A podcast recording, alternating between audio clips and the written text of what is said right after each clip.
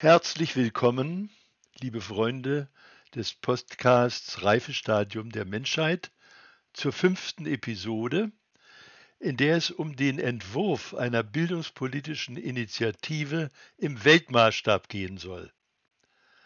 Diese soll sich inhaltlich auf Erkenntnisse stützen, die wir im bisherigen Verlauf der Episoden 1 bis 4 gewonnen haben, mit dem Ziel, die Menschheit für die Entstehung einer planetaren Gesellschaft vorzubereiten. Es ist meine feste Überzeugung, dass die Spezies Homo sapiens sapiens ohne diesen Schritt keine Chance hat, eine lebenswerte Existenz auf dem Raumschiff Erde fortzusetzen. Es ist meine große Hoffnung, dass wir zumindest in großen Zügen und auch in Würdigung der Arnold Toynbischen geschichtsphilosophischen Darlegungen in dieser Sicht übereinstimmen. Eine zielgerichtete Bildungsoffensive soll also bewirken, dass der weit überwiegende Teil der Menschheit das dafür erforderliche, nämlich eine lebenswerte Existenz auf dem Raumschiff Erde fortzusetzen, Reifestadium erreicht. Es erschien mir an dieser Stelle notwendig, das Ziel unserer Bemühungen noch einmal konzentriert in Erinnerung zu rufen.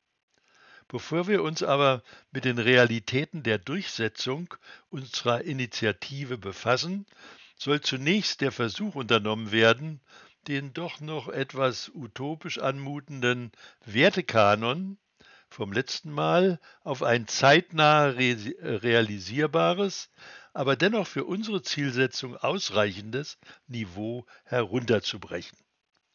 Also versuchen wir das mal. Sei mit dem zufrieden, was dir auf deinem Lebensweg widerfährt.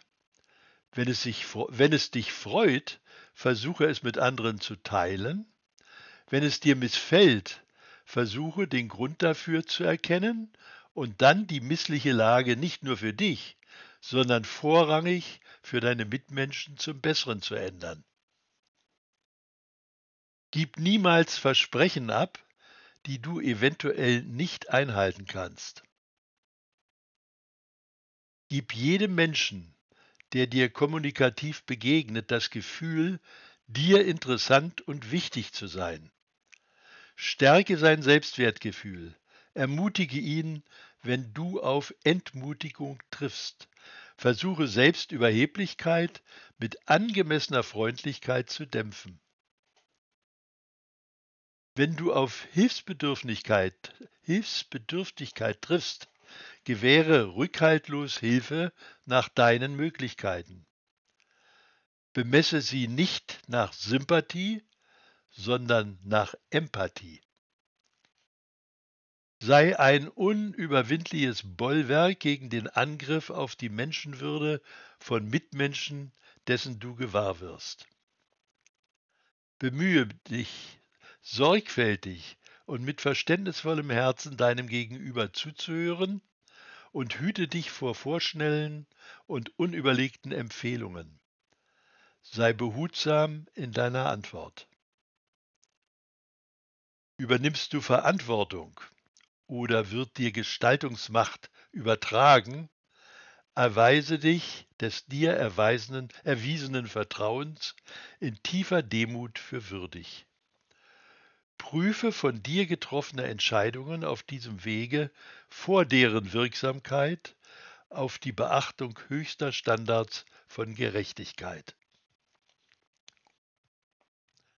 Bist du ein Mitglied von Beratungsgremien, Halte deinen eigenen Beitrag nicht für allgemeingültig oder richtig, sondern lege ihn als einen unter mehreren Beiträgen auf den Beratungstisch. Fällt schließlich eine gemeinsame Entscheidung, so trage diese ungeachtet deiner eigenen, vorher geäußerten, wie deine eigene Meinung mit. Wichtiger als die absolute Richtigkeit einer Entscheidung ist die Wahrheit der Einigkeit des Entscheidungsgremiums. Fehlerhafte Entscheidungen lassen sich korrigieren. Zerstrittene Entscheider sind handlungsunfähig. mag diese Zusammenstellung vorerst als zwar nicht vollständiger, aber doch realisierbarer Inhalt eines bildungsrelevanten Wertekanons gelten, der das Zeug hat, vermittels einer Bildungsreform den, Menschen, den Menschentypus hervorzubringen, der das Reifestadium für die Entstehung eines planetarischen Gemeinwesens erreicht hat.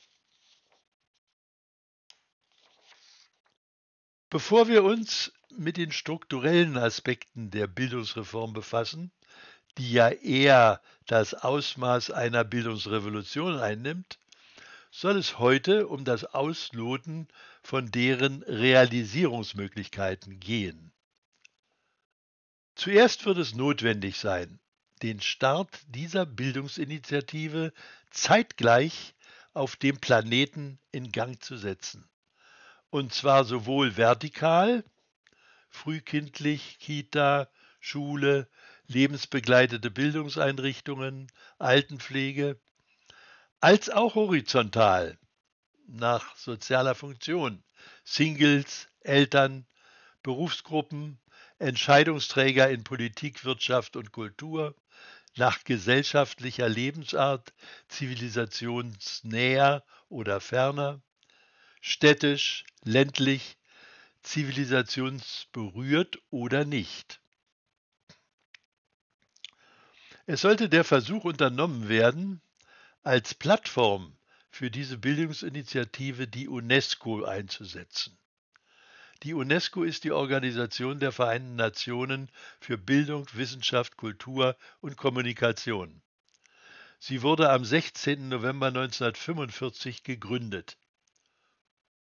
Ihr Motto Da Kriege im Geist der Menschen entstehen, muss auch der Frieden im Geist der Menschen verankert werden. So lautet die in der UNESCO-Verfassung verankerte Leitidee. In der Einladungs-E-Mail zu dieser Episode hatte ich euch den Link zu einem Film über die Geschichte und Aufgaben der UNESCO übermittelt. Ich empfehle das anzuschauen. Eine realistische Chance dafür könnte sich ergeben, wenn es gelänge, die UN-Vollversammlung dafür zu gewinnen, nach einer Grundsatzdebatte entlang den Gedanken unseres Podcasts einen Arbeitskreis für die Vorbereitung einer solchen Aufgabe durch die UNESCO ins Leben zu rufen.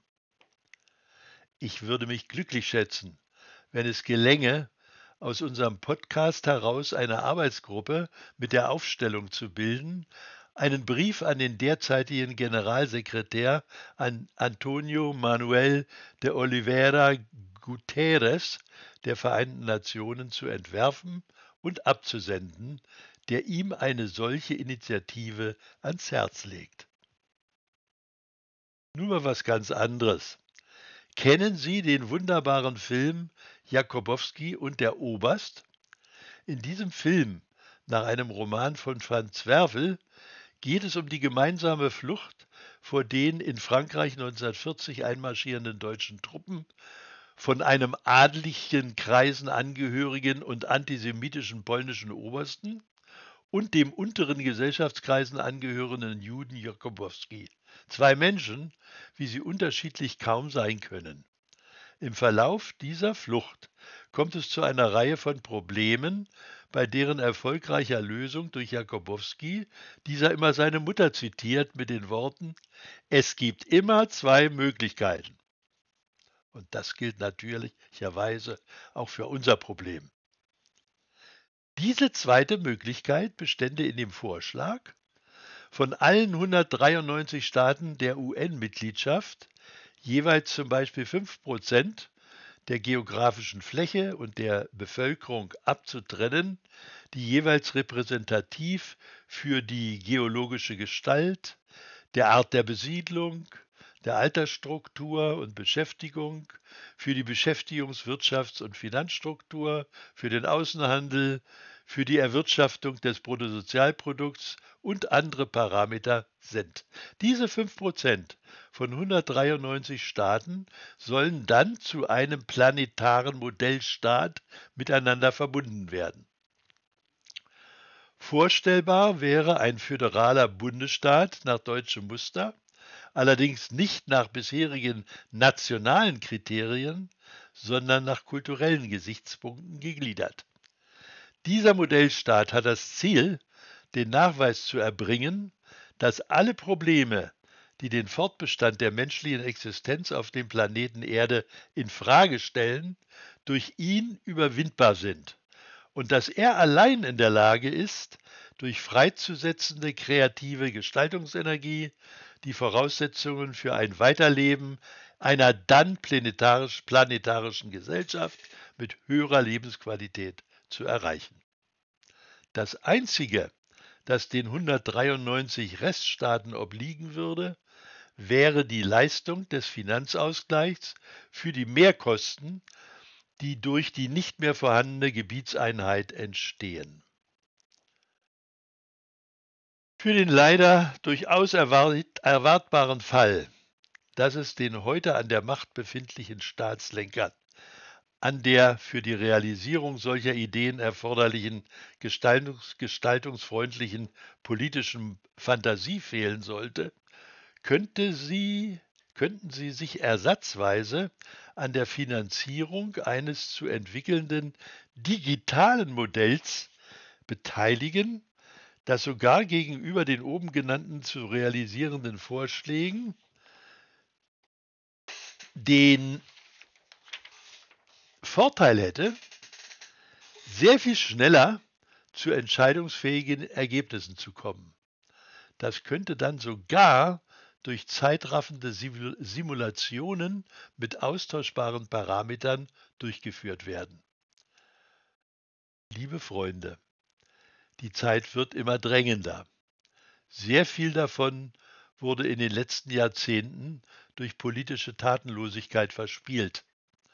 Andere Politikfelder wurden für wichtiger erachtet. Dadurch wurde leider nichts gewonnen, sondern im Gegenteil der dunkle Problemhorizont noch weiter verfinstert. Noch ist es nicht zu spät, aber wirklich allerhöchste Zeit. Wie schon angedeutet, wollen wir uns dann in der Episode 6 mit den strukturellen Aspekten der Bildungsreform befassen. Seien Sie für heute herzlich gegrüßt und bleiben Sie gesund.